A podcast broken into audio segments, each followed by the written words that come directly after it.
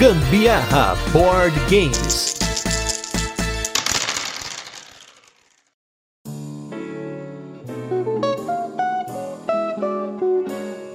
Hoje é dia de encerrar com grande estilo um ciclo que somente aqueles que nos acompanham há mais tempo vai entender. Eu sou a Carol Guzmão. E eu sou o Gustavo Lopes e esse é mais um episódio do Gambiarra Board Games, o seu podcast sobre jogos de tabuleiro, que faz parte da família de podcasts Papo de Louco. E no episódio da semana, vamos falar de um jogo que por algum motivo acabou se tornando especial aqui, mas já nem lembramos o porquê. O importante hoje é falar dele, que é o jogo Tequeno Obelisco do Sol. Mas antes, vamos para os nossos recadinhos e os destaques da semana e logo a gente gente volta com a nossa resenha, onde a gente apresenta o jogo, comenta como ele funciona e depois passamos para curiosidades, a nossa experiência com ele e a nossa opinião. Primeiro recadinho aqui é sobre o prêmio Ludopedia. Não sei em que ano você está ouvindo esse episódio, mas se for em 2023, a Ludopedia colocou o podcast somente na segunda fase do prêmio. Então, se você está procurando por nós na primeira fase não vai achar, então na segunda fase não deixe de votar. E também para o nosso futuro episódio número 500, se você lembra de algum momento memorável do Gambiarra Board Games, volta aí nos episódios e lembra aí pra gente qual que é o momento, né, o minuto desse episódio e qual é o episódio, obviamente, para que a gente possa colocar colocar o nosso episódio especial número 500. E nos destaques da semana, nessa semana futura, corrente, novamente aí, o tempo e espaço está confuso nesse episódio, mas nós jogamos vários jogos novos com o pessoal do Turno B Games, o Eric e a Isa. Um forte abraço aí para ambos que nos receberam. E lá nós jogamos três jogos novos, que foram o Middle, o Flamecraft e o Dreadful Circus, três jogos aí da Galápagos. Começando pelo Middle, Middle que é um jogo de animaizinhos do jeito que a Carol ama, no qual você vai ter que criar o seu tableau, que seria a sua área de jogo, com cartas que tem diferentes ícones, e esses ícones eles vão se sobrepondo para que você consiga colocar novos ícones, é bem abstrato nesse sentido, só que faz sentido no jogo, pelo menos o que cada ícone é, é uma, é uma lagarta que vira uma borboleta, uma lagarta que é comida pelo sapo, sapo é comido por outro bicho, e assim por diante. Porém, a grande sacada dele é que você faz isso para pontuar, é uma salada de pontos que vai vir de diversas cartas, você pode ter até 10 colunas de cartas, fora aí algumas cartas de paisagem que você tem, além de um outro elemento interativo que você vai ter ali, em que os jogadores estão correndo para fazer combinações de ícones avançados. O jogo foi bem interessante em quatro pessoas, gostaria de jogá-lo com menos pessoas, porque ele deve ser um pouquinho mais curto, mas ainda assim, eu acho que foi bem interessante e a Carol deve comentar bem mais sobre isso. Que joguinho delicinha de se jogar, apesar da gente estar tá em plena pandemia 2021. Mas não é 2023? Agora estamos confusos. Essa piada tá muito engraçada, viu?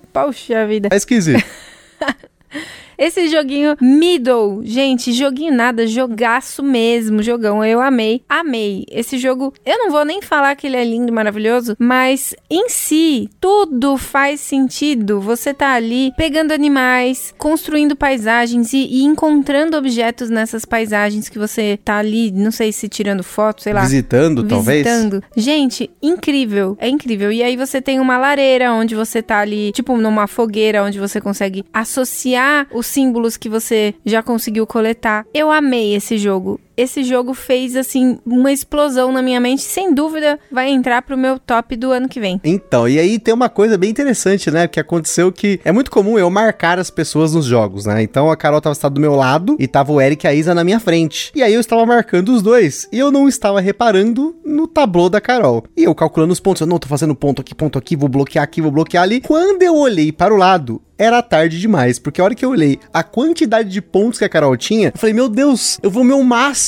tentar fazer alguma coisa, mas fomos todos derrotados. Carol fez uma pontuação excelente, eu fiquei acho que 5 ou 6 pontos atrás ali, quase 10% a menos do que ela fez, porque vacilei nessa jogada aí. Depois teve o Flamecraft, um jogo que teve seu debut no ano passado, com muitos convidados da Galápagos, lá perto da época aqui do DOF, se não me engano foi um dia antes, e ele depois teve aí toda uma premiere e tudo mais, mas ele é um jogo relativamente simples aí, no qual você vai ter um grande tabuleiro cheio de lojas, nas quais você está colocando dragões, que são cartas de, se eu não me engano, seis diferentes tipos. Cada tipo tem um ícone e cada tipo tem uma habilidade diferente, apesar de ter nomes bem criativos. Achei legal essa parte, né? A tradução dos nomes ficou bem legal. E a ideia do jogo também é uma saladinha de pontos com animaizinhos bonitinhos. A ideia é que você tem o seu dragãozinho e aí você vai alocar o seu dragãozinho numa dessas lojas para você fazer uma de duas ações. Você pode tentar coletar coisas dessa loja e fazer alguma coisa ali, uma habilidade diferente, ou você pode evoluir essa loja, melhorar ela, isso vai te dar pontos, mas ao mesmo tempo vai criar oportunidades para que essa loja fique cada vez mais valiosa. Eu só fui pegar o jogo mesmo, assim, o cálculo dos pontos dele do meio pro fim. Ele ainda tava um pouco ali opaco naquele momento. Tinha acabado de sair do middle, né, que era uma contagem de pontos diferente. E aí nesse eu tava com um pouco de dificuldade de avaliar se valia muito a pena eu tentar fechar uma loja fazer uma coisa, ou abrir um dragãozinho numa loja nova, ou tentar fazer essas esses upgrades aí. Só realmente do meio para frente que eu entendi o jogo, comecei a pontuar um pouco melhor, mas novamente era tarde demais, mas dessa vez não era tarde demais para ter ficado atrás da Carol, pelo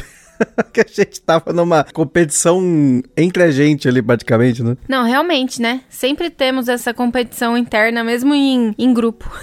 Eu também tive um pouco de dificuldade no começo para começar a pegar o ritmo, mas depois que começou a funcionar, só foi daquilo para pior.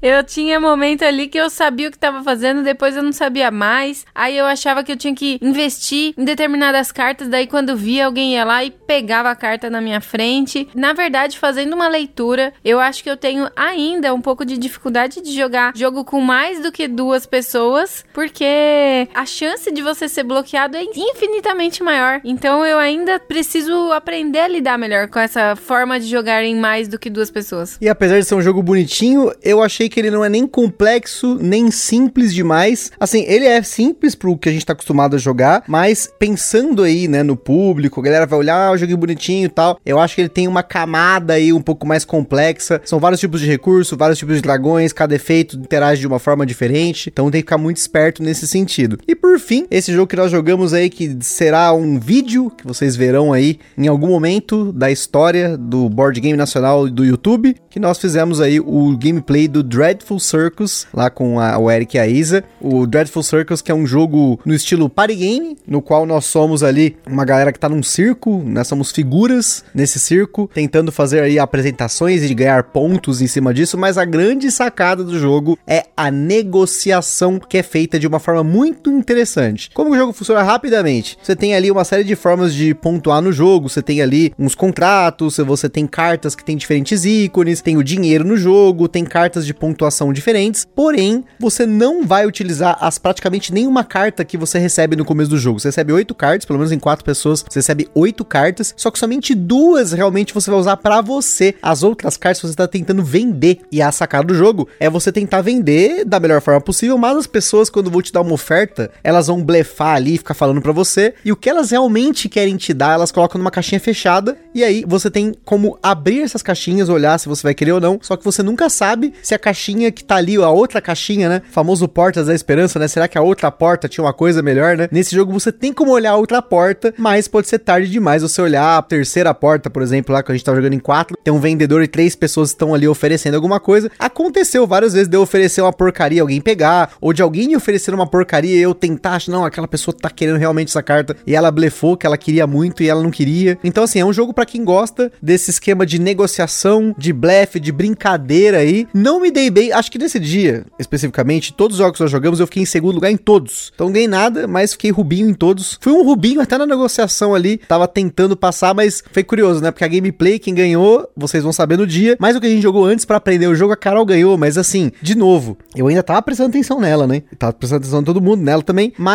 de algum jeito ali, ela foi passando, né, despercebida ali, faz uma negociaçãozinha ali, faz uma ali, aí quando foi ver, Chablau, uma pontuação absurda. Isso porque eu, eu tava achando todo momento que eu tava indo super mal. Eu sou horrível com blefe e esse daí não foi diferente. Inclusive, vocês vão ver os blefs que eu tentava dar lá no gameplay. E, gente, sem vergonha na cara mesmo, viu? Sem vergonha. Não sei fazer isso. E acho que todos esses jogos que nós jogamos, para mim, foi o mais interessante pela dinâmica em si, né? É um jogo tem uma dinâmica que nós não costumamos jogar. Achei que foi interessante. Tem outros jogos desse estilo, mas acho que o Dreadful Circus aí tem uma arte bonita ali e tal. Ele tem um atrativo novo. Se eu não me engano, pelo que eu vi no BGG, na, em vez de ser uma caixinha quadrada, no jogo original a ideia dele era ser um vagão, né? Um vagão de um trem. Tanto que no manual ele fala que é um vagão, mas na verdade é uma caixinha, né? Então se vocês verem no BGG vão ver que tem uns vagões super bonitos, mas provavelmente por até por questões de usabilidade não daria muito certo. Mas agora vamos com um jogo que deu certo ou será que não deu certo? Que é o nosso review retro da semana, que é sobre, peraí, peraí, Tequeno? Tá coisa errada aqui.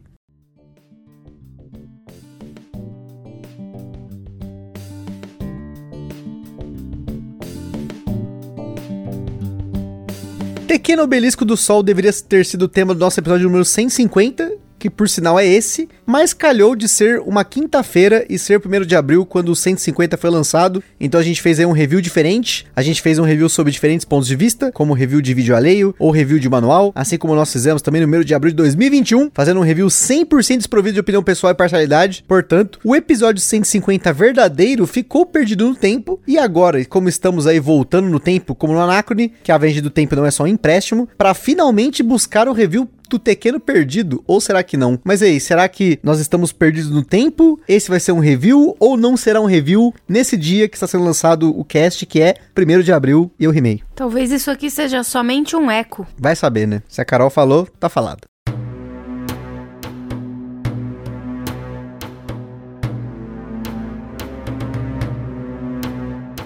Pequeno Obelisco do Sol é um jogo para 1 a 4 jogadores lançado no Brasil pela Mosaico Jogos com partidas que levaram em média 1 hora e 15 na nossa experiência em dois jogadores. Falando de mecânicas, no Tequeno nós temos a colocação de peças e draft como principais mecânicas, mas não se engane, pois a nossa escala de complexidade ele bateu 7 de 10 por ser um jogo com apenas 16 rodadas, muitas opções e pouco espaço para errar. Na data em que esse cast foi gravado, você encontrava o Tequeno por um preço preço bem variado em diversas lojas. Ele teve algumas promoções ao longo desses três anos, desde o primeiro cast que fizemos sobre ele. Se até então você não foi atrás do jogo, talvez agora ele seja uma boa oportunidade. Mas atenção, porque o Ministério do Gambiarra adverte que os jogos de tabuleiro, como em qualquer hobby, pode acender na gente aquela vontade de sair comprando tudo, ainda mais em promoção, mas a gente recomenda que vocês não comprem por impulso. Sempre procurem antes a opinião de outros criadores de conteúdo. Para auxiliar com isso, a gente coloca links de alguns criadores que a gente acha interessante que vocês consultem lá no site do Papo de Louco, na postagem de cada um dos casts. A gente também indica que vocês procurem formas de alugar ou jogar o jogo de forma digital antes de tomar a decisão de vocês. Ou não, porque em algum momento eu parei de pôr links, mas não sei se nesse momento do tempo tá bagunçado. Pode ser que sim, pode ser que não, você que vai ter que descobrir. Agora, em Pequeno Obelisco do Sol, os jogadores se deparam com o tema euro padrão, só que no Egito. Cada jogador é um nobre no Egito antigo durante a construção do templo de Amon-Ra,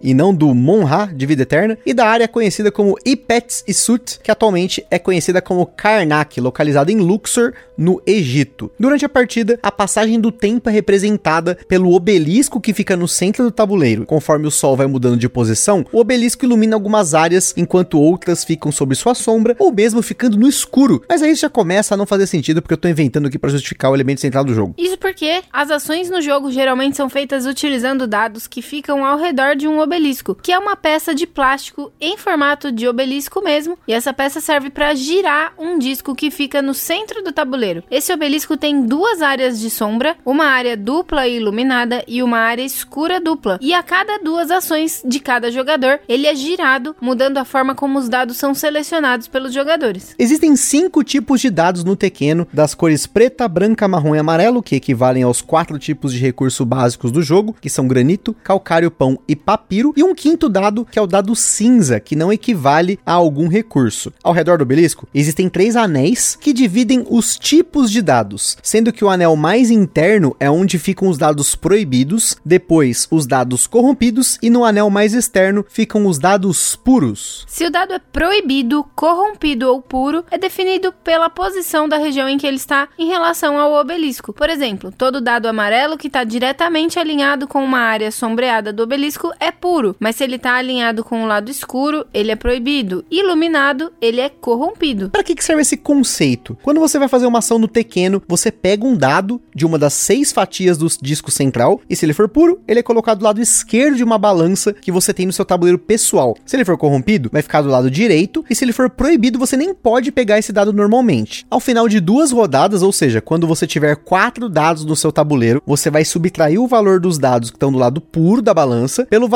que está do lado corrompido. E esse valor vai determinar se você vai perder pontos por estar muito corrompido e também vai estabelecer a ordem de turno pelas próximas duas rodadas. Cada uma das seis fatias do disco onde ficam os dados é representada por um deus e cada deus tem uma ação diferente. Com o deus Horus, você constrói estátuas em diferentes áreas do tabuleiro, pagando granito, que além de dar pontos na pontuação intermediária e na final, podem te dar recursos quando alguém usa a ação do local em que você construiu a estátua, ou podem te dar uma pontuação especial se forem construídas no conjunto de templos ou nas pedreiras e oficinas. O complexo de templos é uma área do tabuleiro em que você pode construir colunas dos templos usando a ação do Ra, ou edificações ao redor dessa região, com a ação de Hathor. E essas duas ações têm uma pontuação circular, porque você ganha pontos quando você constrói um edifício gastando pão, ou uma coluna gastando uma possível combinação de granito e mármore em uma fileira horizontal ou vertical que tenha uma coluna ou um edifício seu. Então, se você tem uma coluna, você vai pontuar quando você constrói o edifício. Se você tem um edifício, você vai pontuar quando você constrói a coluna. Além dos pontos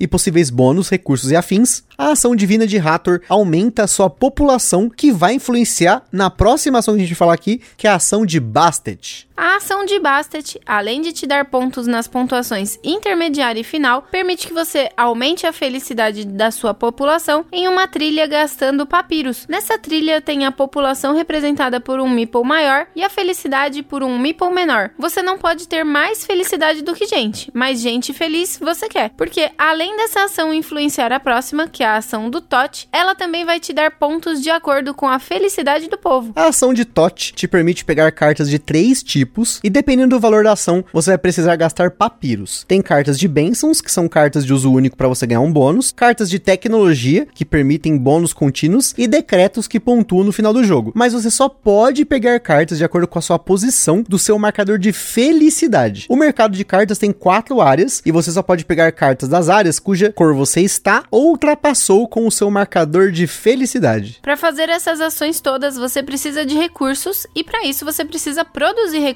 Porém, a ação de produção é limitada por quanto está marcado no seu tabuleiro de jogador que você pode produzir, que no começo do jogo é apenas dois recursos. A ação de produção, inclusive, é basicamente você pegar um dado e ao invés de você fazer a ação do deus daquela fatia do disco central, você pega a quantidade de recursos igual ao valor do dado e o excedente do seu limite de produção vai para o lado corrompido do seu tabuleiro. E aí que entra a ação divina de Osíris, que em que você gasta a felicidade da sua população para construir edifícios de oficina ou pedreiras, ganhando recursos, mas também aumentando o limite da sua produção. Essa ação também vai influenciar a pontuação intermediária e final, pois cada edifício e estátua em cada uma das quatro colunas dessa parte do tabuleiro poderá dar 3 pontos para quem tem mais construído. E a estátua tem uma vantagem porque ela vale para as duas colunas. No jogo existem também outros recursos que são o ouro, que pode ser usado como qualquer um dos quatro básicos. Tem marcadores de fé que você usa a cada duas rodadas para equilibrar a balança que a gente comentou mais cedo, que é chamada de fase de Maat. E por fim, tem os escribas que podem ser usados para alterar o valor dos dados ou para fazer a ação de Anubis, em que você pega um dado de qualquer lugar do tabuleiro até um dado proibido e faz qualquer ação com o valor daquele dado, independente de onde aquele dado veio. O fluxo do jogo é simples, os jogadores se alternam em ordem de turno pegando um dado, quando pega dois dados você gira o obelisco. No total, o obelisco vai girar oito vezes. A cada girada, somente os dados das regiões sombreadas são repostos. Duas giradas vai ter uma fase do equilíbrio dos dados, que é a fase de Maat. Na quarta girada, tem uma pontuação intermediária e na oitava girada, a pontuação final. Durante o jogo você vai receber pontos por diversas ações, mas na pontuação intermediária e final você recebe pontos extras por cada coluna nas zonas do Osíris, pontos por estátuas e templos construídos na região dos templos, pontos por estátuas no geral, pontos pelo marcador de felicidade. E se você chegou ao topo da trilha de produção de algum recurso, também recebe ponto. Mas dependendo da quantidade de prédios que você construiu, você vai precisar pagar pão pela sua população. A diferença da pontuação final para a pontuação intermediária é que você pode pontuar até três decretos de diferentes tipos no final do jogo, e quem está na frente na ordem de turno ainda ganha dois pontos extras. Como deve ter dado para perceber, o jogo tem vários mini-jogos, entre aspas, que se conectam em cada região, e muita coisa dá ponto. Aquele saladão de pontos. No fim do jogo, ganha quem tem mais pontos, e no caso de empate, quem está em primeiro lugar na ordem de turnos. Claro que o jogo tem bem mais detalhes nas suas diferentes ações. Tem um draft de recursos no começo e umas cartas de Yankee que são usadas nas fases de Maat. Mas agora que você já tem uma noção de como o Tequeno funciona, vamos para nossa vinheta. Ah, não, no episódio 150 ainda não tinha vinheta. Então tem eu aqui, então. Antes da gente continuar, queria comentar que são os nossos parceiros. Em primeiro lugar, a Acessórios BG, essa empresa maravilhosa que faz playmats, faz overlays, faz acessórios, faz muita coisa boa para os seus jogos de tabuleiro. Não deixe de conhecer em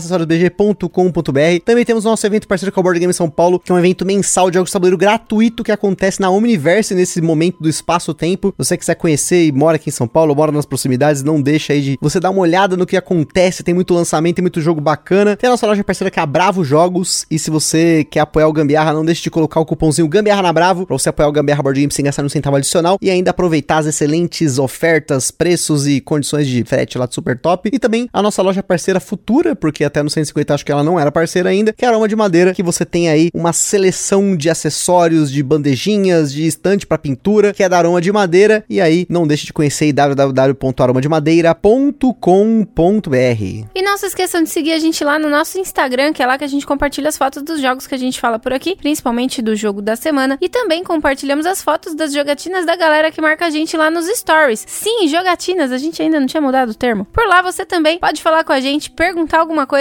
mandar alguma sugestão ou até fazer parceria. E se você for de alguma editora ou tiver alguma coisa relacionada a jogos de tabuleiro, fala lá com a gente. E se curte o nosso conteúdo, compartilha nas redes sociais.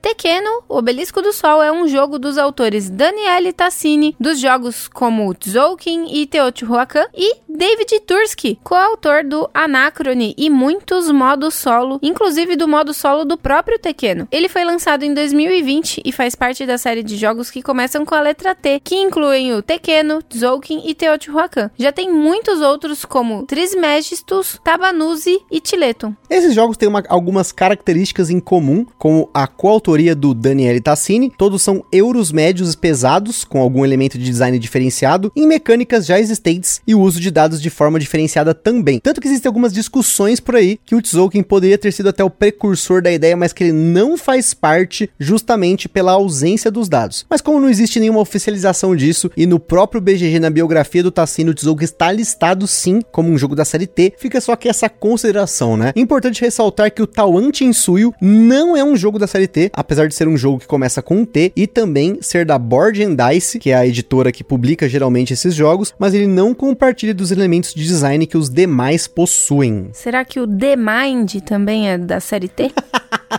Mas aí começar com The Mind pode ser The Castles of Burgundy, The Red Cathedral, aí todo mundo é T. Caramba, é longa hein, essa lista do T. Muito bom. Enfim, desde 2020, o Tequeno recebeu algumas promos, como as Fundações de Karnak, que são peças de coluna do Kickstarter do The Dice Tower de 2020, o Book of Challenges e os Noble Buildings, que foram promos distribuídas pela Board and Dice, e por fim, a Warmth of a Cat da campanha Tursky Jr., que o David Tursky fez para celebrar o nascimento do filho dele e também para arrecadar uma grana, porque fralda tá cara até pro designer do Anacrone. Por fim, em 2021, a expansão Time of Seth foi lançada com regras adicionais para melhorar a experiência em dois jogadores, novos terrenos, novos dados, uma nova roda pro obelisco, tem um tabuleiro específico para expansão, enfim, tem bastante coisa para aumentar a complexidade do jogo. Eu sei que vocês estão esperando que eu faça alguma piada sobre o belisco, mas não vou fazer.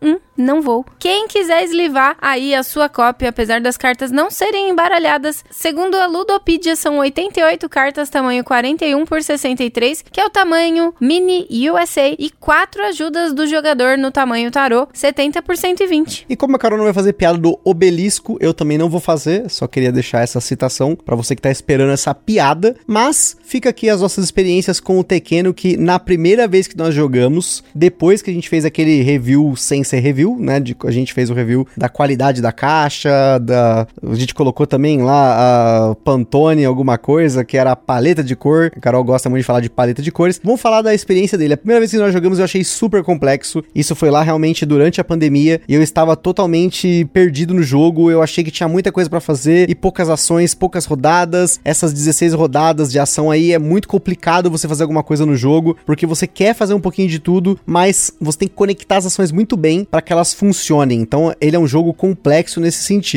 Porém, dando um salto para o futuro, nós jogamos novamente o Tekken algumas vezes e ele clicou para mim finalmente. Acho que foi o único jogo do Tassini que eu realmente clicou para mim. Apesar que o Tzolk'in nas últimas partidas eu tinha entendido um pouco melhor, mas no caso do Tekken eu acho que eu consegui buscar ali algumas coisas que me fizeram entender que eu não podia investir em tudo, apesar do jogo te incentivar a fazer esse ciclo, né? Você faz uma ação que conecta com a outra, que conecta com a outra. Então, uma, alguma coisa você vai ter que investir para otimizar os pontos pontos. Então, você tem que pensar numa ação principal, numa fonte principal de pontos, que vai te render aí um quarto, um quinto dos seus pontos, e adjacente você vai tentando fazer pontos ao longo da partida. Interessante que o eu de hoje sou Augusta do passado. Continuo confusa, sem saber o que fazer, perdida em tempo, espaço e autopsiquismo. Sobre jogar bem ou entender o jogo é são coisas diferentes, né? Mas eu acho que dessas últimas partidas que a gente fez esse ano, o jogo foi mais entendível. Pelo menos acho que é, é isso que eu queria dizer aqui, né? Ah, com certeza. Isso foi eu consegui alimentar a minha população que é o maior desespero que eu tenho nesses jogos que precisa alimentar, assim como o agrícola, que precisava falar, né? Para mim, esse negócio de ter que alimentar a população é um absurdo. Zolkin também, né? Tinha os milho, lembra? Que Tem que alimentar o povo com milho. No caso aqui é pão. Mas, gente, claro, todo mundo precisa alimentar. Inclusive, eu estou gravando aqui o cast hoje de barriga cheia, depois de ter sido alimentada. Mas dá muito desespero.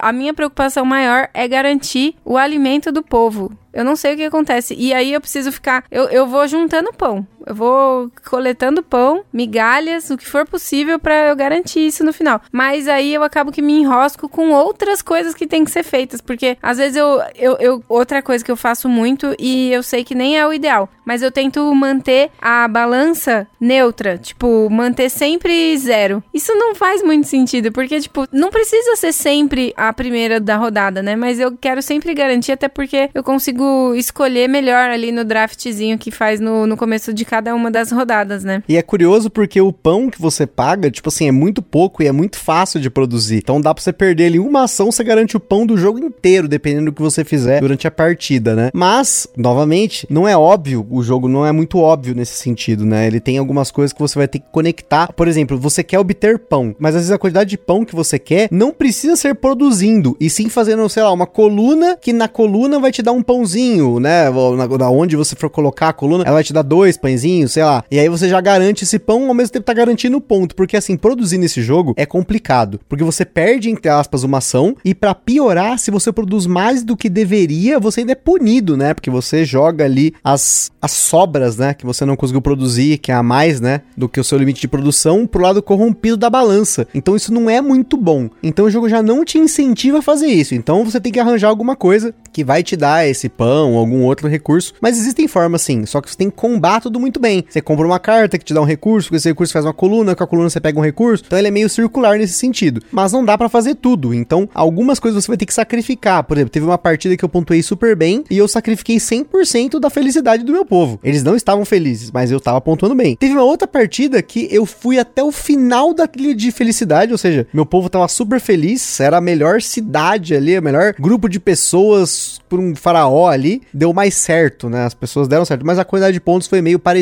com a que eu fiz na outra partida. Então, mesmo fazendo coisas bem diferentes, eu ainda consegui ganhar pontos suficientes. Mas, de novo, são só 16 rodadas, então é muito difícil você escolher baseado no que sai nos dados, porque os dados são muito voláteis. Exatamente, eles evaporam. Aquele que você precisa some. Nunca se acha. Ou tá ali na, no proibido, ou o amiguinho levou. E isso é foda, porque você só repõe os dados que estão na sombra. Os que estão na luz lá e na, na, no escuro você não repõe, né? E aí vai acontecer de, pelo menos em dois jogadores, né? A gente só jogou ele em dois. Tem momentos que o bastão fica 100% sem dado. E se você não obtém ali os escribas para poder fazer a ação do Anubis, pegar um dado para fazer aquela ação, ela simplesmente não existe naquele momento. E às vezes demora, porque você acabou de girar o, o obelisco e aí pegou na área da luz lá, por exemplo. Então só vai repor os dados daquela área daqui duas rodadas. Então, não dá para ficar contando muito com isso. Nesse ponto, ele é um jogo bem reativo. Se você não gosta dessa falta de controle, porque tem sim uma falta de controle, você não vai gostar do Tequeno, porque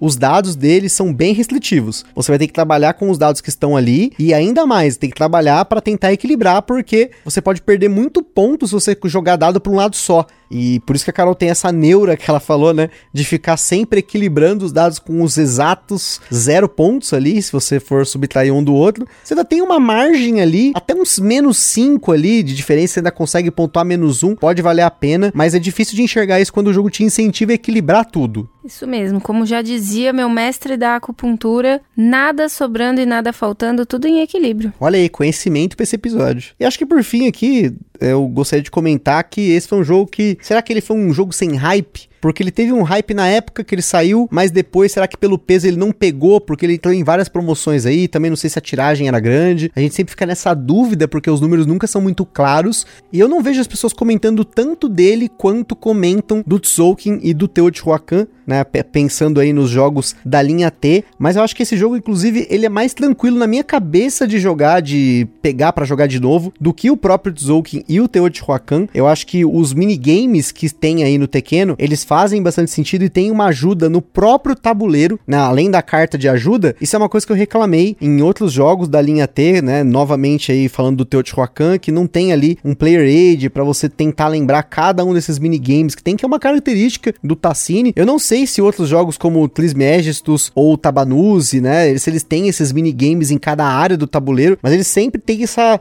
vamos dizer assim, essa visualização de ter um tabuleiro bem grandão e aí cada área, né, tem alguma coisa para você fazer, né? Eu acho que o Tequeno, de todos que eu joguei, é o que mais faz sentido tematicamente ali, do visualmente, né? Que ajuda muito. Acho que o jogo ser visual, o que você tá fazendo ser visual faz sentido. E aí, quando ele tem esse sentido, fica mais fácil de você ter essa carga cognitiva ali na hora e pensar, puxa, mas aqui eu tô construindo estátuas, aqui eu tô construindo casas, aqui eu tô construindo é, lojas. E aí, o que, que eu faço para construir? Eu preciso do material. Qual que é o material? Aí o material faz sentido. Tá certo que você levantar o edifício com pão não faz muito sentido. E a loja com felicidade. Talvez porque você está pagando a comida pro povo construir as casas, e aí você está pagando felicidade, tá achando eles infelizes por construir o, co o, comércio? Sei lá. O que eu acho legal desses jogos assim do Tassini é que ele usa de coisas que chamam muita atenção, né? Por exemplo, no, no Tzolk'in tem aquela roda, aquela engrenagem acontecendo ali no meio. É muito legal, você quer girar aquela engrenagem, né? E a mesma coisa aqui no, no Tequeno, né? Apesar de que no Tequeno o obelisco ele é totalmente visual, né? Ele não é nem útil, porque se você não tivesse o obelisco, fosse só a roda, ficaria até mais fácil de visualizar. Mas não tem como não visualizar aquele obelisco torto pra direita, né? Não, mas esse, esse obelisco torto pra direita é o do Cleópatra da Sociedade dos Arquitetos. Mas ele é meio troncho pra direita assim, não venha não. Não, não vem não. Esse obelisco aí tá reto, tá firme. Acho que ele tá fazendo a propaganda porque já tá querendo vender, hein, galera? Fica de olho. Não, não, muito pelo contrário, gente. Eu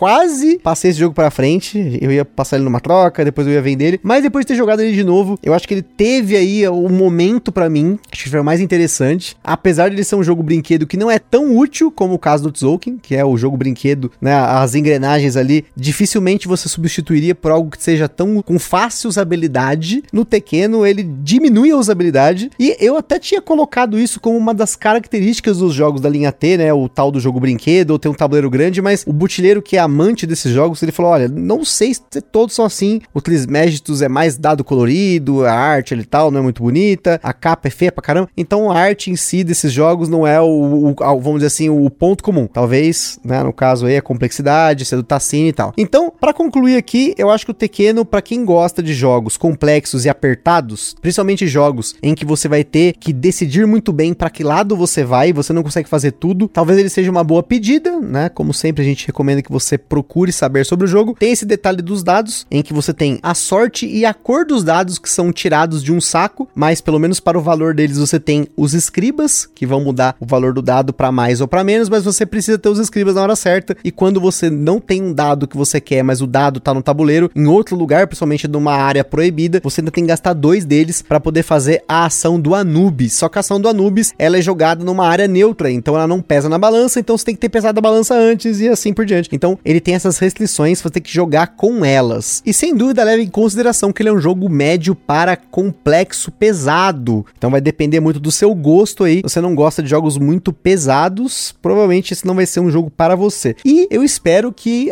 vocês tenham entendido que o motivo do episódio de quinta ter sido aquele episódio que teve aí 50% de zoeira e 50% de desabafo, esse episódio aqui era o motivo pelo qual ele saiu naquele dia, porque a ideia era que o episódio da semana calhasse de ser o jogo e também ser o 1 de abril. Então, espero que essa piada mais uma vez faça sentido, mas estamos encerrando aqui o ciclo de 1 de abril do Tequeno. Estou muito triste porque terei que pensar ano que vem em uma coisa nova. Não vai dar pra usar o Tequeno de novo, senão quatro vezes já não é legal. Tem a regra de três lá, né, dos, da regra do cinema, das narrativas, de você usar sempre no máximo aí três exemplos. Não terá um quarto, já garanto, mas esperem que 1 de abril do ano que vem estaremos mais criativos criativos do que nunca, só não sei exatamente o que será. Bom, como eu não ouvi o episódio da quinta, vou ter que ouvir para saber se eu estar participando aqui hoje não vai me pôr em maus lençóis com a comunidade.